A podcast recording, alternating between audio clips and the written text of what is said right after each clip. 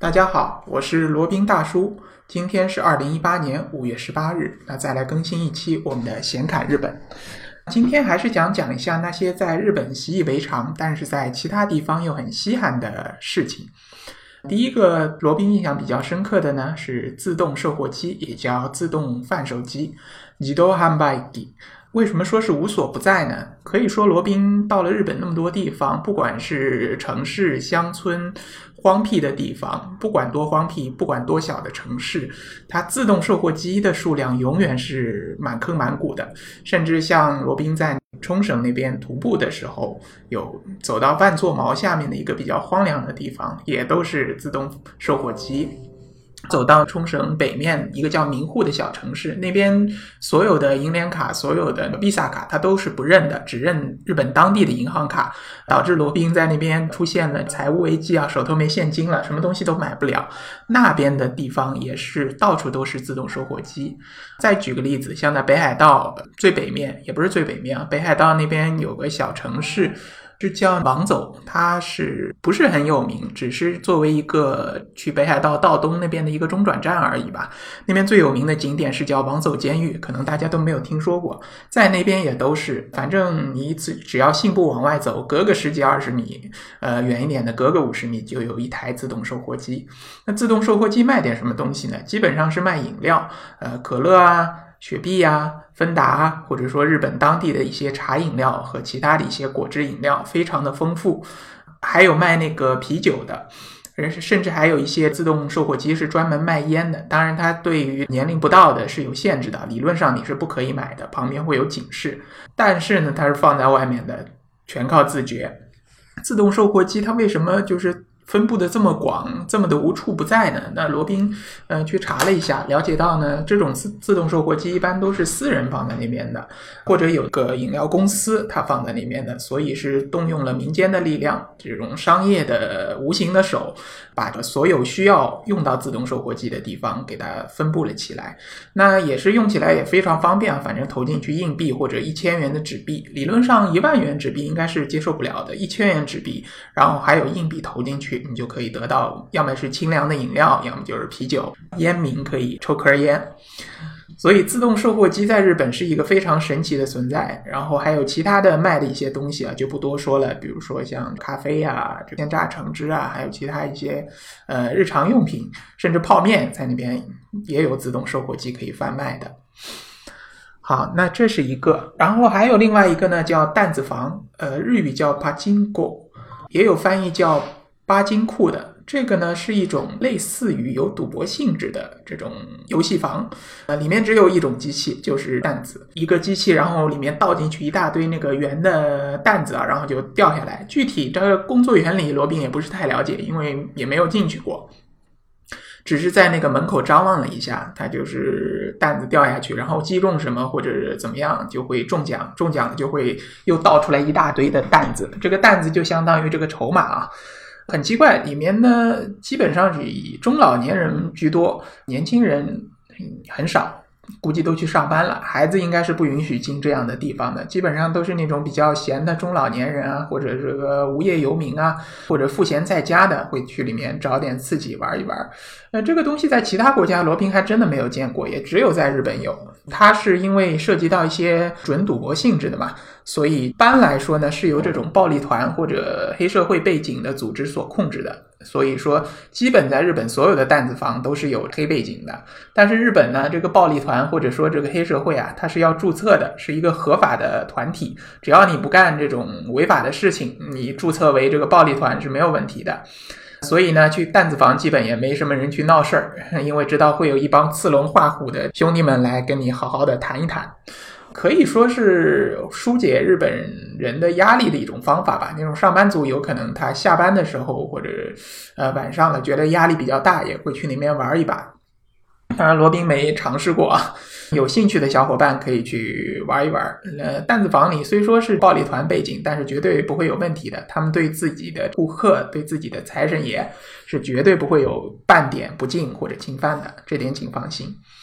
好，那还有一个大家可能也都非常清楚或者听说的非常多了。日本是一个非常干净的国家。如果是说论干净、论整洁的话呢，日本称第二，恐怕没有一个国家敢称第一。这一点呢，也是在无数次去日本的旅途当中得以验证的啊！不光是在大城市，呃，像东京啊、名古屋啊、大阪啊、京都啊、奈良啊、北海道的那个札幌啊，还是福冈啊，那些地方全都是非常非常干净。甚至呢，罗宾有一个很有意思的发现。跑在路上的车，不管是什么车辆，都是几乎都是一尘不染、锃明瓦亮的，就可以反光，可以亮瞎狗眼的那种啊！就几乎是看不到那种车上蒙着一层灰，或者说是有一些泥点的这种车。可能一方面也是因为它空气比较干净，还有一方面日本人比较本身喜欢干净啊，所以就把车也会擦的比较亮。这个不还不算什么，最令罗宾感觉这个文化冲击的，就是他们那种运货的卡车，就不管是垃圾车，不管是那运土方的土方车，或者说运建筑材料的车辆，或者运树木的原木的，还是运其他的一些货物的车辆，这些卡车也全都是非常干净的。当然是以卡车的标准，它可能做不到锃明瓦亮。但是也都是几乎是一尘不染，表面全都擦得非常的干净，不会有任何的什么泥点子、灰尘，绝对不会有。偶尔呢，罗宾努力观察，在自驾的时候也会努力观察这些卡车，偶尔也就看到过一两次卡车上面有一些灰尘或者有一些泥土，其他的情况下真的是没有看到过。这种情况，不管是在中国也好，是在国外也好，也非常的少见啊，能把车。卡车也弄得这么干净的，那当然也有小伙伴不服气啊！你说这个日本这么干净一尘不染，我就看到过日本这个街上有垃圾或者怎么样的，当然也是有，确实是有这样的例外情况，就比如说像在商业街。的背面有可能会有一些垃圾的存在，或者说这种大型活动以后有可能会遗留下一些垃圾，但这个程度绝对是非常低的，跟三亚的这种奇景，或者说跟那国外这种足球流氓逛完以后，可是完全不在一个次元上面的。所以说去日本，对于那种喜欢干净的人或者有洁癖的人，我觉得是非常非常适合的，基本上会让你很赏心悦目吧。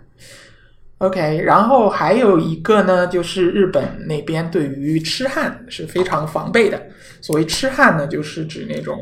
反正就我们就叫他痴汉吧，就是喜欢骚扰女性的。那日本对于这个控制的非常严的。呃，你如果是一旦是被抓住骚扰女性了，OK，那你基本上你如果是个上班族，那你职业生涯就毁掉了；如果是你是普通人的话，没有工作的，那你这个名声基本也是毁掉了。所以说是正经人家是绝对不会去做这个个痴汉的。而且呢，日本对于这个女性保护也非常好。大家知道，女性车厢应该也是从日本这边兴起的吧？那确实是有。呃，罗宾在搭地铁的时候也是亲眼看到的，是女性专用车厢。它好像是在上下班的时候女性专用，然后在平常的时间应该是可以这个男性去搭乘的。好像是瞄到这么一眼，但是不是很确定啊。然后还有呢，就是个公共场合，呃，尤其是在公共交通工具上，像这个地铁啊、火车啊、JR 线啊、巴士啊，上面都会很醒目的贴着“痴汉是违法行为”，很清楚，“痴汉是违法行为”，你千万不要做，莫伸手，伸手必被抓。好像有点矫枉过正或者草木皆兵的感觉啊！就那些日本的上班族嘛，他们在搭乘公共交通的时候有一些过于紧张了。他们很多就比如说在公交车上，或者说在地铁上，他们要拉这个扶手的时候，一般不拉下面的，就把两个手伸出来拉上面的扶手，这样就表明我两只手都没空，所以我不可能去做出一些痴汉的行为。在日本的话，可能虽然大家听说这种事情比较多吧，但实际上来说还是比较安全的。那最后想说的是，罗宾觉得也是比较有趣的一个东西啊，就是在大商场里面的电梯小姐姐。像我们普通的那种 shopping mall 啊，商场里面啊，一般都不会有专人去开这个电梯或者呃去操纵这个电梯的。呃，除非你是那种非常老式的拉铁闸门的那种电梯啊，可能会有一个老大爷或者老大妈在里面操作。那如果是那种自动的电梯，肯定是不会有人去操作的。但是在日本的大商场，尤其是那种比较好的，像三越百货，像其他那种有名的商场啊，它一般都会配那种专门的操纵电梯的小姐姐，都是长得非常的漂亮啊。罗宾反正看到几个，全都是长得极为标致，拿去当明星也完全没问题。然后戴上一个很可爱的小圆帽子，就有点像那种空姐的那种小圆帽子，戴好戴好手套。然后如果电梯门开了，他会做一个手势，欢迎您出来，然后请往里走。然后等到搭乘电梯的客人全部进去了，然后他再鞠一个躬，然后再进到电梯里，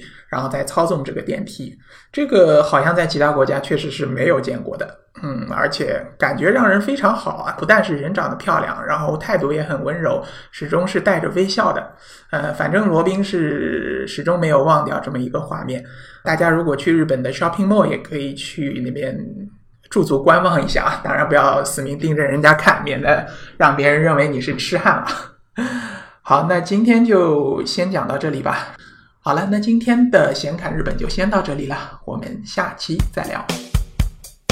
接下来是罗宾大叔的广告时间。罗宾大叔可以提供如下的收费服务，包括日本自由行、深度游的定制服务，以及日本经营管理移民的咨询办理服务，包括经营管理移民 DIY、经营管理企业托管安心服务、购入旅馆经营托管安心服务，以及赴美生子、赴加生子的咨询服务。赴美生子、城市签的代办服务，以及美国、加拿大十年旅游签证的代办服务，还有呢，就是希腊购房移民服务，也叫希腊黄金签证项目，二十五万欧元，希腊买房送一家三代绿卡，还有瓦努阿图绿卡捐赠项目，瓦努阿图入籍捐赠项目是全世界最经济、最快、最省心、最没有移民间的移民项目。以上所有的服务和罗宾大叔特别独家干货，都可以在罗宾大叔的个人官网三 w 点罗宾大叔的全拼点 com 上看到。您也可以添加微信八二七四七九七零八二七四七九七零，向罗宾大叔本尊咨询服务详情。添加时请注明获知微信号的渠道和咨询的内容。谢谢大家。